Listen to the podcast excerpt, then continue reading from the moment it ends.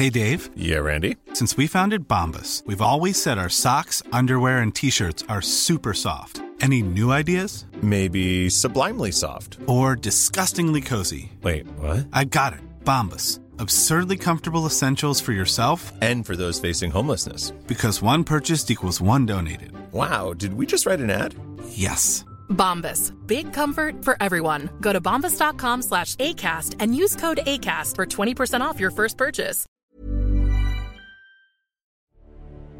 Gouvernement impudent Gouvernement impudent Gouvernement 29 mai 1968. Depuis bientôt un mois, la France est plongée dans une des crises sociales les plus violentes de son histoire. Après le soulèvement des étudiants et la nuit des barricades, la plus grande partie des usines françaises sont en grève. En ce jour du 29 mai, ce sont des centaines de milliers de personnes, membres de syndicats ou du Parti communiste, qui défilent dans les rues de Paris. Au cri de gouvernement populaire, le cortège passe non loin du palais de l'Élysée, où réside un gouvernement totalement impuissant. En effet, depuis quelques heures, le général de Gaulle a disparu, et personne ne semble savoir où il se trouve, même pas Pompidou, son premier ministre. Les Français, informés de la nouvelle en fin d'après-midi, retiennent leur souffle sans savoir que dans cette réalité alternative, de Gaulle ne reviendra jamais au pouvoir. À 21h, le soir du 29 mai, une dépêche de l'AFP affirme que de Gaulle est mort avec sa femme. Mort dans le crash d'un hélicoptère qui le ramenait de Baden-Baden, où il était parti consulter le chef des forces françaises en Allemagne, le général Massu. Mais alors que la nouvelle se confirme, la stupeur fait place à la panique. Le général est mort, et le gouvernement ne contrôle plus rien. Assurant l'intérim de De Gaulle conformément à la Constitution, le président du Sénat Gaston Monerville hérite d'un gouvernement en plein délitement, incapable d'appliquer la moindre décision et contesté de toutes parts.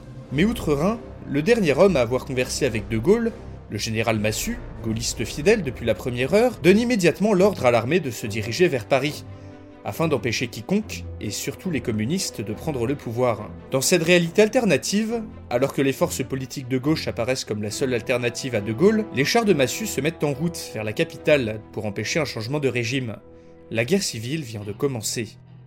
Bonjour à tous chers abonnés et spectateurs, aujourd'hui on fait basculer la France dans une horrible guerre civile juste après les événements de mai 68. Paris est détruit, des milliers de morts, oui encore une fois la joie, la bonne humeur, cette chaîne est un havre de paix comme vous le savez tous. Alors les événements de mai 68 constituent un mouvement d'une ampleur jamais égalée depuis. Durant ces 31 jours critiques, manifestations, émeutes, mais aussi débats, création d'associations et de nouvelles façons de voir et de penser les choses émergent un peu partout en France. Surprenant le pouvoir, les partis politiques et les organisations syndicales, le mouvement part des universités pour aboutir à une série de grèves qui paralysent le pays pendant plusieurs semaines. Mais 68 s'inscrit dans le contexte des Trente Glorieuses et d'une mutation très rapide de la société française. La libération de la parole, la contestation de l'autorité, s'accompagnent d'émeutes et de violences qui rapidement prennent un tour insurrectionnel, que ni le gouvernement ni l'opposition ne souhaitent. Surtout pas le Parti communiste qui voyait d'ailleurs d'un œil mauvais ces jeunes émeutiers. Révolutionnaires mais faut pas trop abuser. Car durant ce mois-ci, le pouvoir, fermement tenu par le général de Gaulle depuis 1958, a pour la première fois montré des signes de faiblesse et d'hésitation. Selon l'aveu du général lui-même,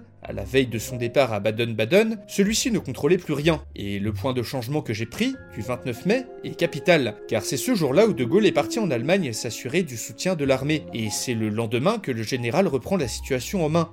Retourne en France, fait un discours, gagne les législatives et met fin à la crise politique. Ces deux jours critiques auraient donc très bien pu se passer autrement, et faire basculer la France dans une crise bien plus profonde. Ce qui est certain, c'est que le mouvement a marqué toute une génération. Ces événements furent un progrès pour certains, le début d'une décadence pour d'autres, et rien du tout peut-être pour les types au fond de la classe qui s'en battent les steaks de ce que je raconte. Je ne suis de toute façon pas ici pour juger l'héritage de ces événements, car dans ce scénario, mai 68 n'aboutit à rien d'autre qu'une longue et douloureuse guerre civile. Oui, je suis quelqu'un d'horrible. Dans ce scénario, je vais m'inspirer du point de changement présenté dans le début du tome 8 de la série de BD Jour que je vous conseille, où De Gaulle meurt dans un accident d'hélicoptère en revenant de Baden-Baden. Un scénario catastrophe, où la figure du général, à même de rassembler le plus grand nombre de Français, aurait disparu brutalement au plus fort de la crise, laissant un grand vide et plusieurs camps déterminés à prendre ou garder le pouvoir. Ah oui, et puis s'il vous plaît comme d'habitude, même si le sujet déchaîne encore les passions aujourd'hui, je vous prie de rester poli et courtois dans les commentaires, de vous rappeler que ce scénario ne représente que mon propre avis, et n'est qu'une œuvre de fiction où je force le trait sur de nombreuses choses. Cette chaîne n'est pas politisée, donc s'il vous plaît évitez les insultes ou les débats stériles. Et d'insulter la mère de personne, c'est pas cool. Bref, sur ce, passons au scénario. Nous sommes le 30 mai 1968. De Gaulle est mort, le grand Charles n'est plus, le choc est immense, la France entière est en deuil, ou presque, car on pense déjà à la succession. En effet, selon la constitution de la Ve République, l'intérim de De Gaulle est assuré par le président du Sénat, Gaston Monerville, lui qui s'opposait au général depuis le référendum de 1962, se retrouve propulsé aux plus hautes fonctions, en compagnie du Premier ministre Pompidou, qu'il déteste par-dessus tout.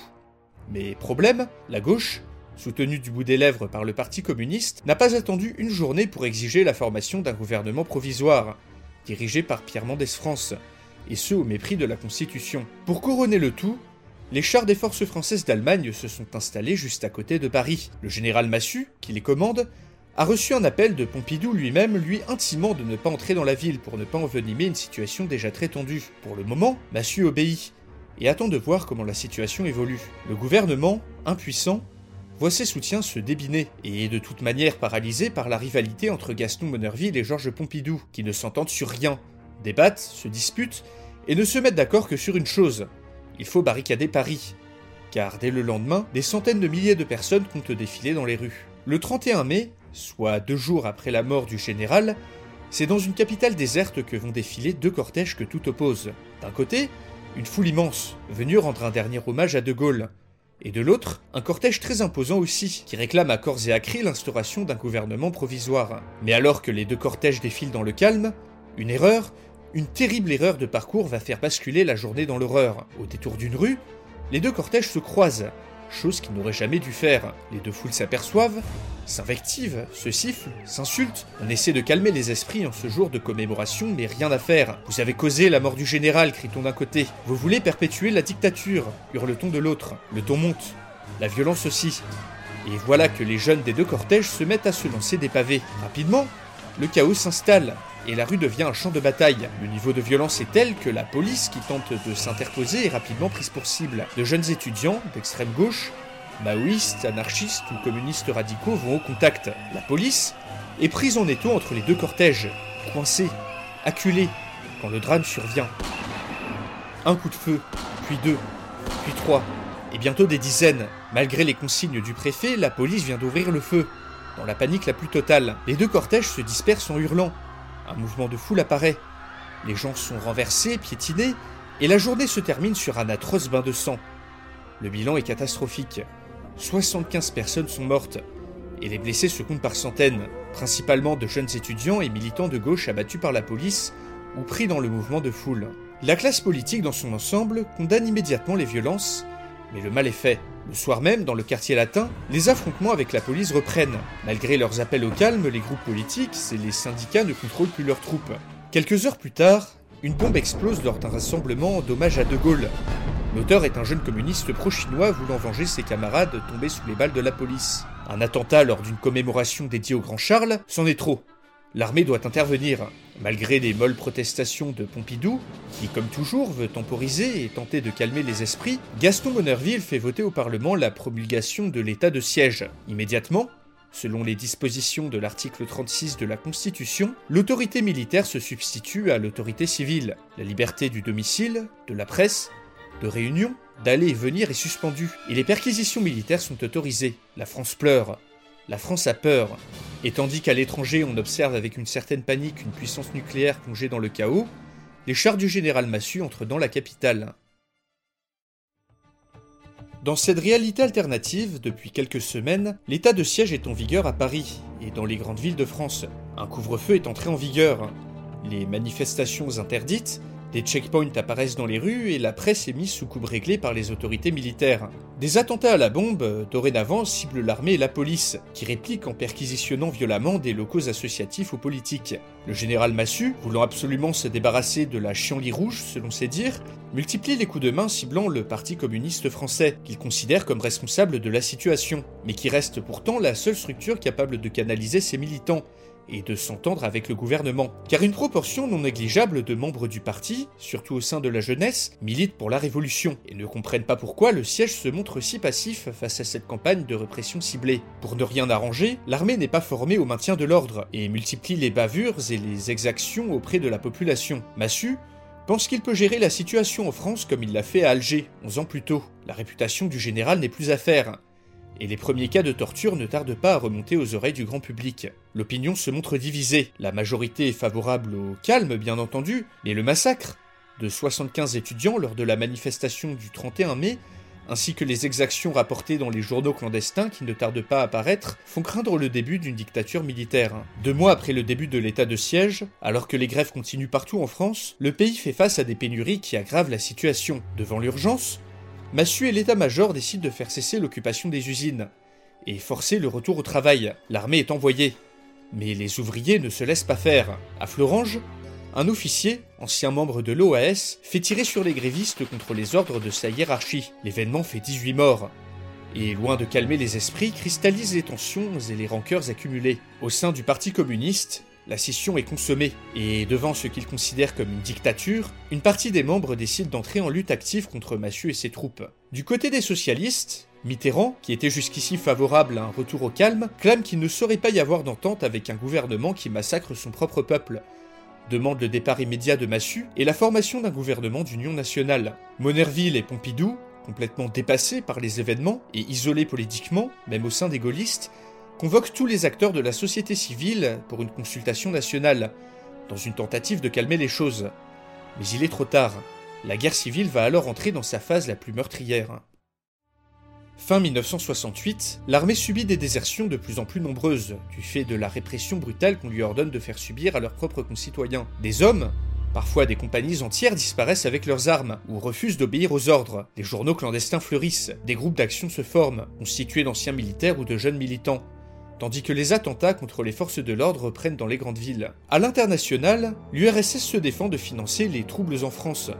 N'y ayant rien à gagner, et assure avoir donné la consigne au PCF de coopérer à tout prix avec le gouvernement. Les pays européens limitrophes ont massé leurs armées à la frontière française, mais n'osent pas intervenir sans l'accord du gouvernement, d'autant plus que la France possède l'arme nucléaire. Il est néanmoins clair pour tout le monde que la répression violente du général Massu est la pire des manières de gérer la crise. Partout, on demande un changement de gouvernement.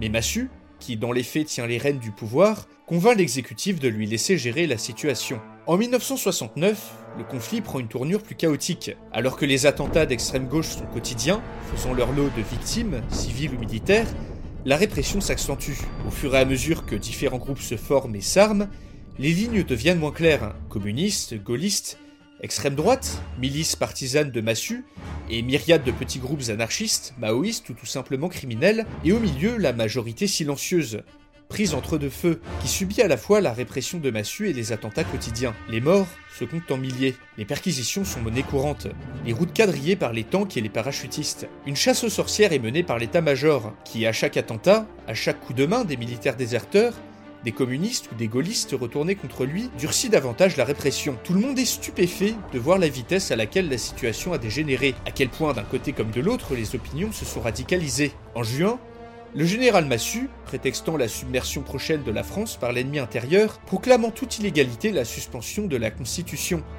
afin de procurer à l'armée tous les moyens nécessaires à la réalisation de son devoir. Ce faisant, Massu met en place, de fait, une dictature militaire. Monerville et Pompidou, depuis longtemps pris en otage par les militaires, se désolidarisent enfin de Massu pour rejoindre les leaders de l'opposition politique réfugiés dans les territoires d'outre-mer. À la fin de l'année, ce qui était initialement un affrontement entre gaullistes et communistes se transforme en une lutte contre la dictature militaire mise en place par Massu, à qui une partie de l'armée est restée fidèle. En 1970, le pays est en ruine. Pénurie, manque d'eau et famine sont monnaie courante dans une nation qui auparavant faisait partie des plus riches du monde. Des villes, comme Paris, Lyon, sont à moitié détruites et sont le théâtre d'affrontements quotidiens entre pro et anti-massu. La France est désormais un État failli, où différents groupes, de gauche comme de droite, affrontent les soldats restés fidèles à l'état-major. Alors qu'en Espagne, en Belgique, ou encore en Italie, des millions de réfugiés français affluent pour échapper au combat, l'opposition anti-massu se regroupe au sein du Front Uni de Libération. Partout dans le monde, la prise de pouvoir du général est condamnée, mais la France dispose encore d'un siège au Conseil de sécurité de l'ONU, s'oppose à toute intervention sur son sol et menace du feu nucléaire toute puissance qui viendrait s'interposer dans le conflit. En septembre 1970, arrive le point culminant de la guerre civile. À 6h du matin, au sud de Paris, un groupe d'anciens militaires récupère puis font exploser une bombe nucléaire de type AN-22, juste à côté d'une armée pro-massu qui s'apprêtait à fondre sur la capitale révoltée. Des dizaines de milliers de soldats et de civils sont pris dans le feu nucléaire. Et le tiers de Paris est soufflé par la puissance de l'explosion. C'en est trop pour les grandes puissances, qui devant le carnage et le danger imminent doivent se résoudre à intervenir. Début 1971, l'OTAN débarque sans mandat des Nations Unies sur le sol français, avec la bénédiction des puissances communistes, pour mettre fin au conflit, mais surtout pour sécuriser les armes atomiques. La guerre civile arrive dans sa dernière phase. Début 1972, un semblant de calme est revenu en France. L'anéantissement des forces pro-massu, ainsi que l'intervention des troupes de l'OTAN, ont permis de réduire le niveau de violence. Les attentats et les affrontements deviennent sporadiques, alors que les troupes extrémistes de tous bords déposent les armes, ou se font anéantir par les troupes du Front Uni de Libération, désormais majoritaires. Le pays est ruiné. De nombreuses villes détruites, le patrimoine historique saccagé, et les morts se comptent en dizaines de milliers le général Massu et son état-major ont fini par déposer les armes après l'explosion de la bombe et l'anéantissement de leurs forces. L'ancien résistant, qui s'était illustré à la libération dans la deuxième DB du général Leclerc, a dans son obstination à détruire toute opposition au régime, provoqué une guerre civile ayant totalement dévasté le pays. Suite à cette reddition, le Front Uni de Libération va former un gouvernement d'union nationale. À sa tête, un certain Jacques Chirac, politique de droite, soutenu par les Américains qui craignent qu'un socialiste ne mette en place un régime communiste en France. Dans un pays dévasté, Chirac a pour tâche d'organiser de nouvelles élections et de reconstruire la patrie. Celui-ci, dans un effort de réconciliation nationale, nomme un certain François Mitterrand, de gauche, Premier ministre. Dans cette réalité, le général et son état-major sont presque tous condamnés à la peine de mort, car les conséquences de la guerre civile sont dramatiques. La France est complètement déclassée, détruite une fois de plus en moins de 30 ans. 5 millions de Français ont dû fuir les combats à l'étranger, et 15 millions de réfugiés internes s'entassent dans des camps de fortune aux côtés des villes dévastées. Politiquement et économiquement, le pays est maintenant sous perfusion de l'OTAN, qui lui a enlevé toute souveraineté et contrôle les armes nucléaires. À l'international, les conséquences sont aussi très grandes. Toute l'attention étant dirigée vers la France, l'URSS a pu écraser le printemps de Prague sans que personne ne lève un sourcil, tandis qu'avec l'effondrement du pays, les projets de fonder une communauté européenne ont complètement disparu. Dans cette réalité également, la politique française n'incarne plus l'alternative qu'elle était aux États-Unis ou à l'URSS, et reste pendant plusieurs décennies subjuguée aux USA et à l'OTAN. Pour la France et pour l'Europe de cette réalité, le futur paraît bien sombre. Flexibility is great. That's why there's yoga. Flexibility for your insurance coverage is great too. That's why there's United Healthcare Insurance Plans. Underwritten by Golden Rule Insurance Company, United Healthcare Insurance Plans offer flexible, budget friendly coverage for medical, vision, dental, and more. One of these plans may be right for you if you're, say, between jobs, coming off your parents' plan, turning a side hustle into a full hustle, or even missed open enrollment. Want more flexibility? Find out more about United Healthcare Insurance Plans at uh1.com.